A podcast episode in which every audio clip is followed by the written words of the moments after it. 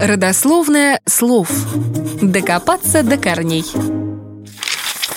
Мексика – единственная из стран Латинской Америки, кухня которой получила действительно всемирную известность. Ее деликатесы родились из смешения кулинарных культур местных индийских племен и испанских конкистадоров с добавлением ингредиентов и техник, позаимствованных из кухонь Франции, Азии и Карибских островов.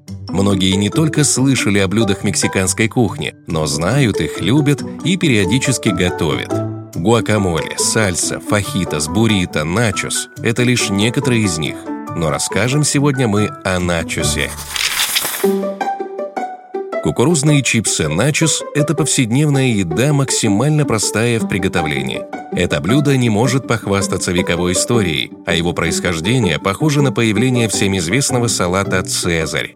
История началась в мексиканском городе на границе с Техасом в 1943 году – Компания солдатских жен армии США, проголодавшись после продолжительного шопинга, зашли в ресторан Victory Club буквально во время его закрытия. Располагая ограниченным набором продуктов, повар Игнасио Анья на скорую руку порезал остатки лепешек тортиля небольшими треугольниками, обжарил их, посыпал натертым сыром чеддер, подогрел до расплавления сыра и украсил слайсами халапеньо. Смелый рецепт этого блюда оправдал все ожидания американок – на вопрос клиенток, что это за блюдо, Игнасио ответил «Натиус эспециалис» – фирменные начосы. Со временем слово «фирменные» потерялось, осталось только «начос». Так, собственно, что оно означало? Дело в том, что «начо» — это сокращенный вариант имени Игнасио в испанском языке. Таким вот образом кукурузные чипсы увековечили имя мексиканского повара. Блюдо стало быстро набирать популярность, и его слава разнеслась сначала по всему Техасу, а потом и за его пределами.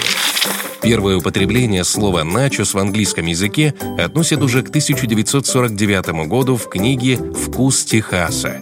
В ресторанах Соединенных Штатов, специализирующихся на американской кухне, кукурузные чипсы и блюда из них стали обычным делом, начиная с 60-х годов прошлого века.